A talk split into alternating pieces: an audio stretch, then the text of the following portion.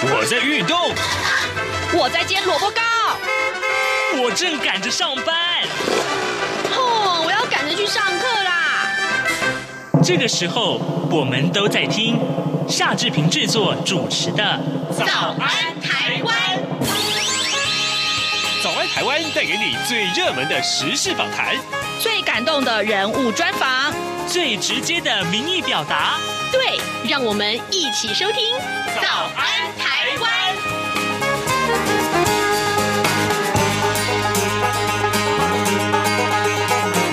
早安，台湾！我是夏志平。今天是二零二一年的七月五号，星期一。昨天台湾新增加了三十七个新冠肺炎的本土病例，而死亡个案只有两个，可以说是疫情逐渐的趋缓。志平今天在节目中要为您来探讨实价登录二点零，在七月一号正式上路，影响性非常的广大。请您收听今天的访谈单元。哎，知道吗？侨委会今年的海外华文媒体报道大奖开始征件喽！真的吗？没错，今年是以看见疫情下的华媒影响力作为主题，除了原本就有的平面网络报道类、广播报道类之外呢，还增设了电视影音报道类哦。不止如此，还有全球新闻志工限定的侨务电子报新闻报道特别奖。只要你是侨务电子报的新闻志工，而且报道作品有在侨务电子报刊登过的，就可以报名啦。哇，奖项变多，报道被看到的机会也变多了呢。那参赛作品只要是聚焦台湾、报道台湾，且是在限定刊播期间于中华民国境外媒体平台刊播就可以了吗？没错，赶紧把握时间，在八月十五号之前上网完成报名吧。那我赶紧上二零二一海外华文媒体报道大奖官网查询相关征件规范，网址 triple w dot o c a c media awards dot t w w w w 点 o c a c m e d i a a w a r d s 点 t w。以上资讯由中华民国侨委会提供。早安，台湾，你正吃着什么样的早餐？吐司加火腿蛋，咬一口，然后收听中央广播电台。财经搜索引擎。这里是中央广播电台台湾之音，您所收听的节目是《早安台湾》，我是夏志平。在今天呢，呃，志平要为您来探讨这个上个礼拜可以说是最重大的财经讯息之一啊。我们看到就是实价登陆二点零啊，在七月一号已经正式上路了。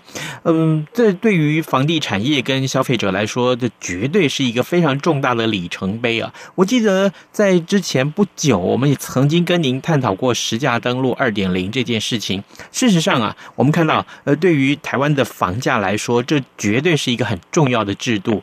而当时呢，各位。听众，我不知道您还记不记得啊？呃，我们当时为您访问的就是今天我们要访问的这位受访者。我们同样要邀请瑞普莱方市场研究部的总监黄书卫，我们请书卫来带大家了，呃，解锁其中的奥妙之处。我之所以会说它是奥妙之处，真的，各位听众，你你应该会想象到，这对于你买房子来讲，会是很大的一个影响啊。哎，呃，书卫早。呃，志明哥早，各位听众朋友大家早，是谢谢谢谢舒伟一早再度接受我们的访问。呃，舒伟，我想一开始我们先请您对我们的听众解说一下，对于房地产业跟消费者呃来说啊，二点零就是我们刚刚所说的实价登录二点零，这最大的意义是什么呢？好，首先我们看到在这一次这个比较大的意义，它基本上就是分了四点啊，第一个就是。过去的这个所谓的中古屋的交易或者成屋的交易门牌全部揭露，这个是透明化的工作啊。那第二个就是我们看到这个预售屋市场现在等于是全面纳管啊，从一开始的这个预售屋要推案前的备查制度的完整化，到之后的销售的这个去登录的时间，也做了非常明确的界定。那第三个就是我们看到这两年在整个台湾的我们说房地产投资市场炒得最凶的，就是所谓的红单交易啊。嗯，那红单交易这一次我们看到在这个二点零的部分也把它制度化了哦。那第四个当然就是对于这个权责之间的这个划分，还有稽核的这个制度，这次也给了更明确而且。更重的惩罚哦，那所以基本上从这个透明化或者是市场的这个涵盖面哦，还有这个消费者的保障，以及这个行政机关、执法机关的责任的厘清，在这一次都有比较深入的一些探讨跟规范。是，也许有些听众并不是非常的了解，我想先请书卫为我们解说一下，什么叫做红单交易呢？好，红单交易比较特殊哦。红单交易基本上在过去，在这个只有发生在预售屋的市场哦。嗯。那预售屋市场会有一个比较特殊的现象，很多建商他买了地啊，这个如果说现在市场很好，这个区域非常的这个买气非常旺哦，他还买买了地之后。诶，他还没推案，还没有广告出来，甚至他这个建造都还没申请啊！因为在台湾的规定，基本上就是，呃，建商要去建管单位申请了建造，然后建造核发了以后，他才可以做销售的行为。嗯，那我刚刚讲，如果有一些特殊的状况，就买气实在太好了，这个建造呃，建商买到地，他这个建造规划这个详细内容都还没送审，然后这个也还没核啊。很多这个消费者其实已经急着排队要买了啊，甚至有一些在区域里头，他 A 案买不到，他就会拜托 B 这个建商说：“那你如果 B 案有要推案的话，或者是你 B 案已经买到地了嘛？啊，那我我 A 案排不到，那我 B 案，那你先让我预约好了。”那建商当然就很为难了，说：“那预约是可以，但是我没有拿到这个建造，我不能依法我不能销售。”嗯，那这时候消费者或者是这个有一些这个中间人，他就会说：“没关系。”那用预约的方式好了啊！我虽然不知道这个平数实际产品的规划，但是我签个预约单好了哦。啊，那这就有点像下定啊，就像我们去买个衣服，或者是做个这个这个买一个东西，还没拿到实体之前，我们先个付个定金。嗯，这个基本上小呃内政部的解释认为它是这个是无可厚非哦。是，但是它涉及到后面的，我们刚刚讲，它没有实体的东西交易，那现在它就来卡位。这个会不会有逃漏税的问题啊？所以这一次，这个内政部就非常明确的告诉大家说，没问题，你要买红单，你要预约啊。为什么叫红单？因为就像在台湾的这个习惯，过去买东西啊，他会开个这个发票三联单，第一张可能就是红色的，第二张可能是黄地黄色的，第三张是白色的啊。买卖双方各留一份，然后有一份是要拿去报税的啊。嗯，那。消费者拿到那一张那一联哦，就是第一联就是红色的，所以我们就会一般俗称为红单。哦，那红单交易之所以特别，就是很多人就拿到了这个预约单之后，他也不见得他最后拿去这个开案的时候去拿去兑现。嗯，他在这个房屋在交这个在在推案当中，他既然有预约的这个这个已经卡了一个位置哦，就像我们现在这个疫苗啊，他已经定好了。哎，但是疫苗基本上我们知道，这个被施打的这个这个顺序是不能让售的啊。是，但是在台湾的民间就认为说，哇，这个红单啊，你你抢到了是不是？那我想买，我买不到，那我就跟你买红单好了。我跟小其他的消费者买红单。哦，那原来买到红单的那个消费者想说，我是辛辛苦苦靠着关系，靠着这些这个经验才买到的，那没问题。你要买这个权利的话，那我就加价卖。嗯，好。那政府机关在查的就是我们刚刚讲，从第一个消费者卖给第二个消费者中间这个过程到底有没有逃漏税的问题？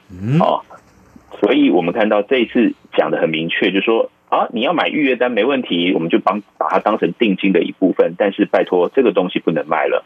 你如果再把这个红单再转售出去的话，基本上就是一户。要罚十五到一百万，哦，这是新的法则，这是非常清楚 OK，好，各位听众，今天早上志平为您连线访问的是瑞普莱方市场研究部的总监黄书卫。我们先请书卫在节目中先跟大家解释了什么叫做实价登录二点零，它最大的意义在哪里？而当中呢，我相信很多的听众啊，也许你当然你不可能常常买房子嘛，这件事情，啊，你一定，也许你对于红单交易这件事情是陌生的。好。刚刚呢，呃，书伟也对于红单交易这件事情也有了一些详细的解说，可千万要记住啊，这是呃，如果在转卖的话，这是要有罚款的，而且罚款还不轻呢。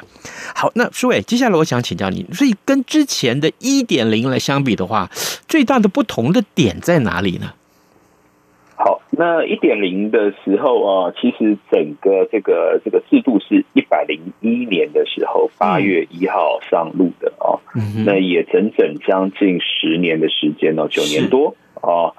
那一开始实价登录那个制度上路的话，等于是在台湾在这个我们说不动产里头一个呃里程碑了啊。嗯，那但是因为那时候涉及大家会觉得是会有隐私的问题哦，所以呃是。一点零上路的时候，最明显的一个这个规定，它就是说，所有的这个价格揭露都以区段化、去识别化的方式揭露。什么叫区段化？就是一百零一年八月的时候，那个时候揭露的这个价格哦，它是以六十个门牌为一个单位在揭露。比如说。呃，我们这个现在交易的这个是敦化南路一段五十二号十二楼的这个案件成交之后哦，嗯，那在石家登路它的表示方式，它就是敦化南路一段一至六十号，嗯，啊。那甚至它连单数、双数门牌它都不会揭露，然后当然其他的屋龄楼高是没问题，但是门牌是不揭露的。好，那个是一点零最明显的特征。但是过了两年，大家还是在呼吁说不对吧？这个也一到六十号这中间含的物件真的是太多了哦，没有必要。价格一定有差异嘛？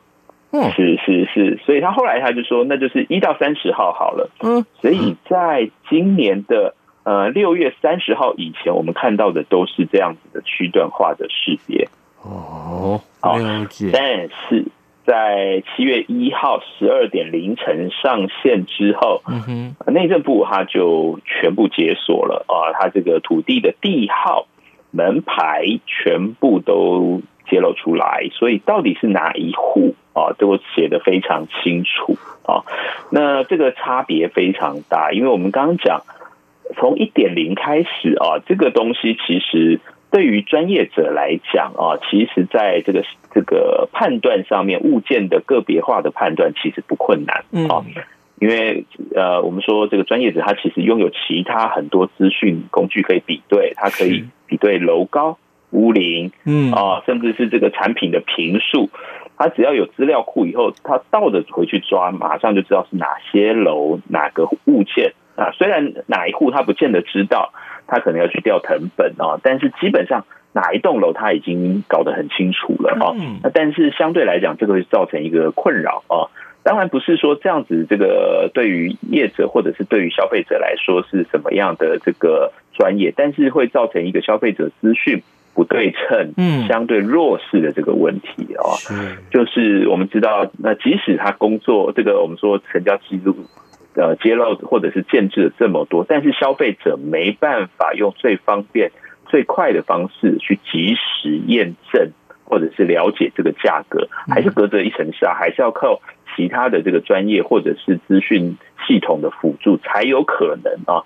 那相对来讲，可能中间就会有一些误导，或者是话术的这个人为引导，那这可能是。也跟政策初衷不一样，所以我们觉得现在来讲，他把整个资讯全部揭露，甚至啊，他现在揭露的不是说今年七月一号成交的哦，他是从一百零一年八月以后成交的所有历史资料，全部都揭露哦，等于是三百多万笔的资料全部都看得到。对，嗯，OK，也就是说，呃，对于这个呃。所有的资讯全部揭露这件事情来讲，对于消费者而言，那真是呃资讯透明了。也就是说，呃，我不会再被瞒天要价，或者说明明我也许要卖房子，我可以卖更好的价格，但是也许我被骗了也不一定。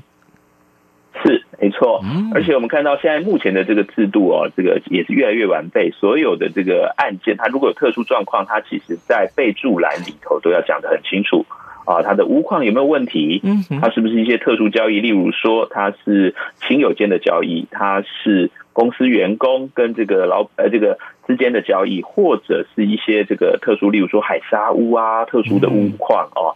这个或者是它这个有什么特殊的装修，或者是不一样的这个呃持有状况啊，产权状况，它其实都要揭露。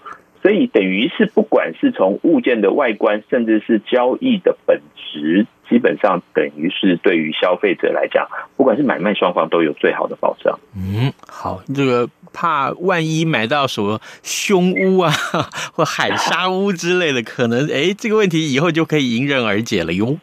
是可以解决部分的问题，对，嗯，好，哎，那最还有哪些不同呢？当然，最大的不同哦，就是我们说这几年市场之所以热，就是所谓的预售屋市场。对，那预售屋这一次，它基本上就是全面纳管哦。那全面纳管，除了我们刚刚讲的这个红单把它制度化之外哦，那预售屋过去我们应该讲。预售屋其实，在二零一四年那个时候啊，这个市场好的时候，其实发生了不少纠纷啊。那时候就内政部就要求说啊，不行啊，这样子啊，所有的这个建案，我们刚刚讲建案要卖之前，基本上是要申请建造嘛啊。嗯哼。那准备要销售之前，哎，来来来，所有的这建商啊，你都要把你的建造啊，就是你这个案子的销售的基本资料，拿去建管单位去做备查。在一个平台告诉大家说，哦，我这个案子叫江南春好了啊，它这个位置是在哪个地号，然后这个地呃未来是呃要推什么样的产品，楼高是多少，然后建材建建材的使用是怎么样，然后规划平数是大概是怎么样。嗯，好，那这个是建管的资料，但是我们必须讲哦，过去所谓的建管跟地震资料是完全脱钩的。哦，就是监管资料被查以后就摆在那个地方啊。那实价登录过去的这个预售屋做法，它登录的时间点非常的特殊，它完全不是以买卖双方的这个利害来考量哦。呃，过去我们我们讲刚才讲这个中古屋或成屋的这个登录时机是完成交易之后，就是做过户之后哦，一个月内要去登录。啊，但是预售屋很特别，它过去的这个登录的时机，它是代销业啊跟建商所签订的这个代销契约满约是一个月内才需要去申报。举例来讲，这个案子它可能从一百零六年卖到一百零八年结案了，嗯，但是抱歉，这个代销跟建商签的约是到一百零九年才终止。那表示说，这个案子需要揭露的时间可能是一百零九年，所有的买卖交易全部都完成了，他才有义务去做所谓的登录。所以，对于消费者在一百零六年到一百零八年当中，他任何的交易，任何的这个，不管是他犹豫，他喜欢啊，他对于整个这个销售的状况，他其实是。完全不知道的，完全面对一层黑幕。消费者可能他去现场代销，告诉你说啊，卖的很好啊，这个已经完销了。但是实际上可能卖个两成而已，消费者完全没办法做任何事后的验证。嗯哼，啊，那另外一个这个价格的部分，啊，这个等于是我们不要说是这个代销业者瞒天喊价，但是基本上。呃，消费者是完全是没有对于这个价格有任何的底或资料可循的，嗯，哦，那这个部分是比较麻烦的部分。但是市场好的话，基本上大家就是比较愿意买，因为他认为说，呃，我买贵没关系，会涨啊。对，那对，那所以消费者愿意接受这样子的一个不平等对待。但是我们看到这一次的这个预售屋的全面纳管以后，它已经跟这个我们说的成屋一样了哦。除了这个我们刚刚讲备查制度要把它拉上台面之外啊，就是我们以后看私家登录，基本上你就会知道，同时看得到说啊，这个案子到底有哪些的这个硬体或者是建建设条件之外啊，再来就是最重要的，过去所谓的是代销契约届满啊，或者是终止。一个月内去申报这个方式哦，改成只要成交一户就要在一个月内去申报了，就基本上跟中古屋是一模一样。哦，也就是说，以后我要来买房子，那我随时上到内政部的这个网站上，我看到了这些资讯，我心里面已经有个底了。那代销的人员、卖房子的人，可不要再蒙我了。意思是这样？是是，到底卖了几户？我喜欢的楼层，我喜欢的那一户有没有被卖掉？卖了多少价钱？这看得一清二楚。这个跟我过去完全不一样。过去只要我们过去是有一个很吊诡的状况，消费者做出。的功课，只要到现场去、嗯、啊，看了图以后说，那六楼面东的这个案子有没有？我保证这个现场一定告诉你卖完了。那你要不要看七楼面西面南的那个案子？嗯、啊，这消费者是完全是被牵着鼻子走的。这个是以前买预售屋在预售屋交易最痛苦的一点。是啊，那现在全部全部都已经透明化以后，制度化以后。好了，那基本上这个这个这次内政部也讲得很清楚，没有保留的，就是不会有什么保留户啊，这个你全部都要讲清楚。而且过去还有一个更特殊的，呃，我们刚刚讲说这个过去的规定啊，去登录是所谓的代销业，它的契约终止才要去登录，对不对？嗯，那就会有一个漏洞哦，他没有讲建商如果他自己卖要不要登录，不用。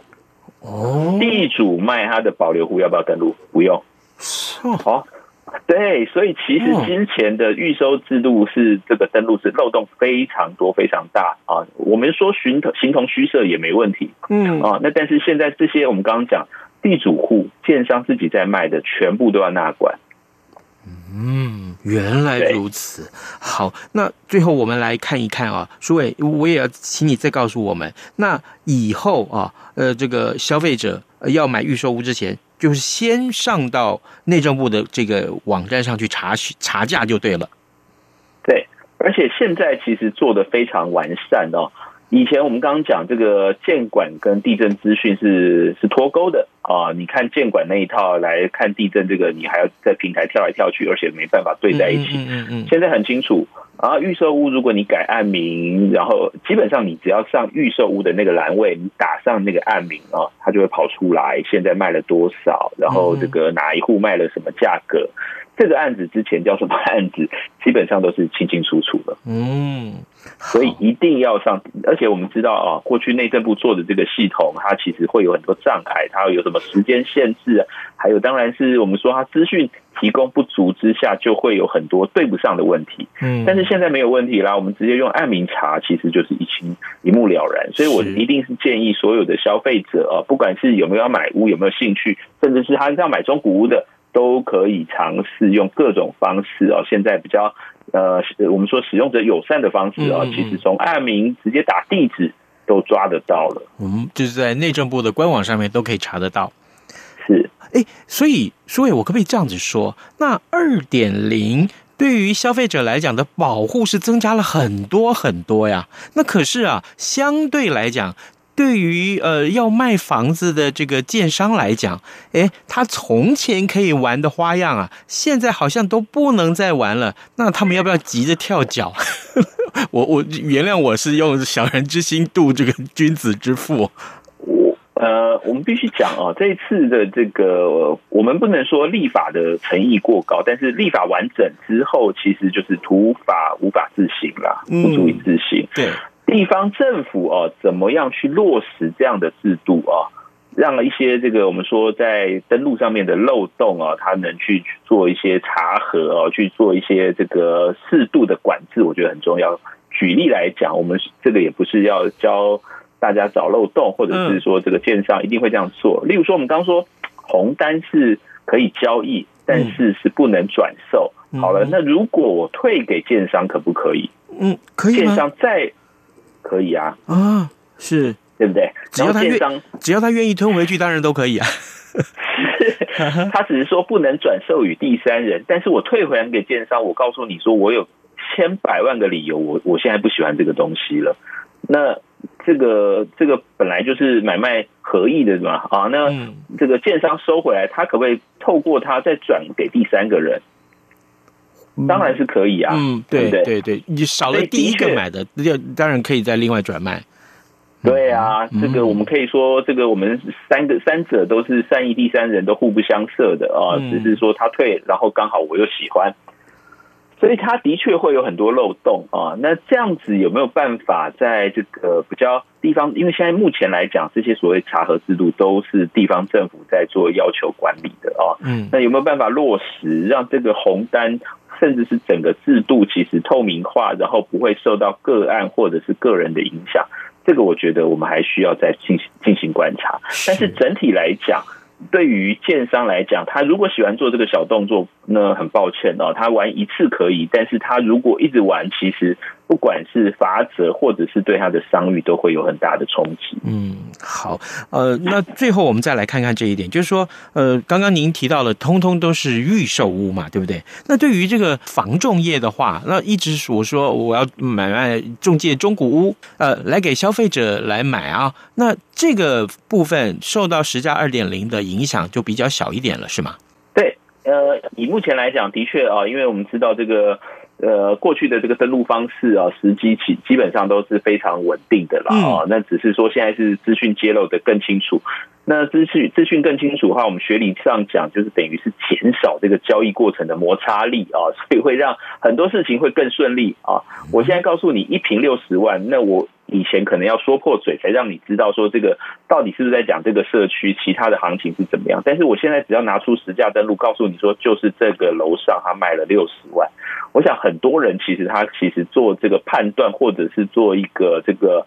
这个资讯筛选的工工作基本上就会减少很多，所以对于这个房仲来讲，他其实应该落实的是他未来的在物件上面的介绍，或者是对于消费者的服务，而不是不再是这个资讯上面的操弄。对于消费者，对于中介来讲，他的专业的提升，这个都绝对是好事。是，哎，这也是从呃正面来探讨实价二点零对于呃预售屋或或者是这个房仲业者来说。说他们可以提升的地方，所以我真的一开始啊是用这个小人之心来讨论来看待这件事情，但事实上真的经过书伟这么一解释，我才发现，对这个制度的健康，可以让很多在市场上交易的这些乱象都遏制了，都不再出现了，或者至少我们可以让这些过去看到的这些乱象啊，能够减缓很多，减少很多，这为什么不赶快做呢？这早就该开始做了啊！好，各位听众，今天早上志平为您连线访问的是瑞普莱方市场研究部总监黄书卫。我们请书卫啊来我们解释啊，嗯从七月一号开始上路的这个实价登录二点零，事实上我真的要告诉大家，也如同书卫在脸书上面跟大家所讲的，这真的是一个重大的里程碑啊！那么今年在至少年底要写这个十大新闻的时候，哎，这个消息应该要被列入的。我们也非常谢谢。书卫跟我们的分享，舒伟辛苦了，谢谢你，谢谢，谢谢。中港台听友大集合，央广两岸 ING 和港式大排档节目联手大放送。此刻正在进行听友空中来点名活动，即日起到七月三日止，只要张开耳朵，动动手指，就有机会轻松拿大奖。活动闯关办法。听好了哟！首先，开启活动网页 triple w 的 r t i 的 o r g 的 t w，或者上网搜寻“听友空中来点名”。再来，点开音档仔细听。继续填答问卷后许愿送出。噔噔！最后，没事不要外出，乖乖在家等待中奖通知。这回我们准备了实用的精美奖品给您，包括旗舰品牌耳机、光触媒空气净化器、阿里山冠军咖啡耳挂包、台湾复古 T 恤与台湾设计师独创口罩组，一共二十一个奖项。七月十六号，两岸 ING 节目将抽出奖项得主，并同步在央广脸书及官网公布。活动自即日起到七月三号，每个人的活动参与次数不限，但中奖机会仅限一次。最后的最后，别忘了乖乖在家等待咱们的中奖通知哟。